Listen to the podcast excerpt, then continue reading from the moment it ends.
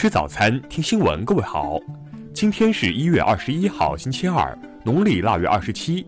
少斌在上海问候您，早安。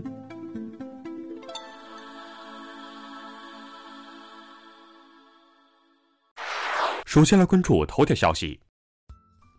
据 CNN 报道，特朗普在日前举行的共和党筹款晚宴上，提供了有关刺杀苏莱曼尼的新细节。他称苏莱曼尼在说美国坏话，这导致他决定批准杀死他。报道称，特朗普将苏莱曼尼描述为被列入我们名单的著名恐怖分子。他说，苏莱曼尼应该待在他自己的国家，而不应该前往该地区其他国家。此外，特朗普还详细描述了自己远程观看苏莱曼尼到达巴格达国际机场，回忆当时的情景。特朗普称，有人一直在给他汇报情况，他们在一起，先生。先生，他们大约还有一分钟可以活，三十秒，十九八。他继续说道，然后突然一声爆炸声，他们没了，先生。我说，那是我最后一次听到他的消息。苏莱曼尼的死亡加剧了美伊之间的紧张局势。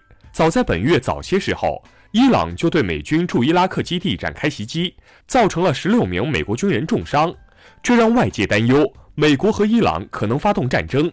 而特朗普承认了这一结果，他称空袭震惊了世界。下面来关注国内方面的消息。截至昨天二十时，我国境内累计确诊新型冠状病毒肺炎病例二百一十八例，其中武汉一百九十八例，北京五例，广东十四例，上海一例。工信部部长苗圩昨天表示，在五 G 安全问题上，反对把技术问题政治化。推广使用中国产品就可能影响到国家安全的说法言过其实，是不可能的。国资委昨天指出，中央企业不得为规避主业监管要求，通过参股等方式开展中央企业投资项目负面清单规定的商业性房地产等禁止类业务。二零一九年全年，中国银联配合公安机关累计协查案件一点九万起，涉案金额两千零一亿元。二零一九年，银联网络欺诈率控制在零点九 BP，持续处于全球低位水平。民政部社会事务司司长王金华称，二零一九年全国婚姻登记机关共办理结婚登记九百四十七点一万对，离婚登记四百一十五点四万对，结婚率和离婚率尚在统计当中。前台北市长郝龙斌昨天正式宣布参选国民党主席，他表示。自己会抛开个人政治规划，在未来一年全心协助国民党度过危机，并培养年轻接班梯队。香港特区政府统计处昨天公布，二零一九年十月至十二月经季节性调整的失业率由九月至十一月的百分之三点二升至百分之三点三。截至二零一九年底，我国国内不含港澳台发明专利拥有量共计一百八十六点二万件。每万人口发明专利拥有量达到十三点三件，提前完成国家“十三五”规划确定的目标任务。下面来关注国际方面的消息。伊朗外长扎里夫表示，如果欧洲国家继续其不合逻辑的行为，或将伊核协议争端提交联合国安理会，伊朗将会把退出不扩散核武器条约的议题提上日程。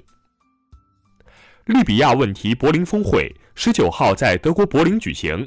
英法德俄土等国家领导人同意不干预利比亚局势。利比亚冲突双方表示愿赴瑞士日内瓦再谈。国际慈善组织乐施会二十号发布的一项研究报告显示，二零一九年世界上最富有的两千一百五十三人坐拥的资产超过了最贫穷的四十六亿人的总和。伊朗十九号称将发射两颗国产观测卫星。美国早前认为运载火箭与弹道导弹技术相通，曾多次表示反对伊朗进行卫星发射活动。俄罗斯修宪工作组发布声明称，将向俄罗斯联邦议会提交一揽子宪法修正案，以及研究如何让民众参与投票表决。联合国日前发布的报告指出，若各种风险得以控制，世界经济活动在2020年可能会略有好转。增速有望达到百分之二点五。英国王室宣布，从二零二零年春天开始，哈里王子和他的妻子梅根将不再承担作为英国王室成员的公务，不再拥有殿下称号，不再获得公共资金。当地时间十九号，巴拉圭临近巴西边境处的一所监狱发生越狱事件，至少七十五名囚犯逃跑。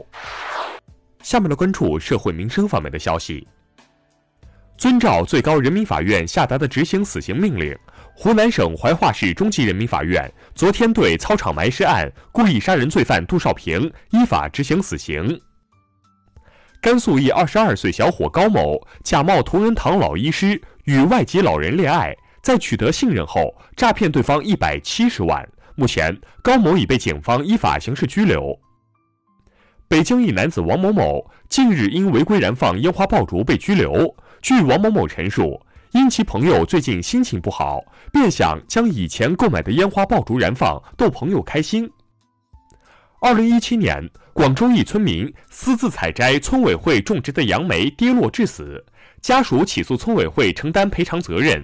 村委会一审、二审被判定承担百分之五的赔偿责任。昨天，该案再审，村委会被判无责。重庆渝北区加州花园小区火灾原因查明。起火房间系一餐厅员工宿舍，一员工打游戏时将烟灰弹在棉被上引燃棉被，十分钟后外墙燃起明火，蔓延至第三十层。最后来关注文化体育方面的消息。二零二零年冬青奥会昨天结束了女子自由式滑雪 U 型池决赛争夺，中国十六岁选手谷爱凌以九十三点六六分轻松夺冠。澳网昨天展开首日争夺。在女单首轮对决中，中国球员张帅以二比一战胜斯蒂芬斯，晋级次轮。央视春晚主持阵容昨天曝光，佟丽娅加盟，这是春晚近年来首次采用演员主持。二零一九年度全国姓名报告出炉，王、李、张、刘、陈依旧占据姓氏头五把交椅，张伟再度蝉联年度重名王。以上就是今天新闻早餐的全部内容。如果您觉得节目不错，请点击再看按钮。咱们明天不见不散。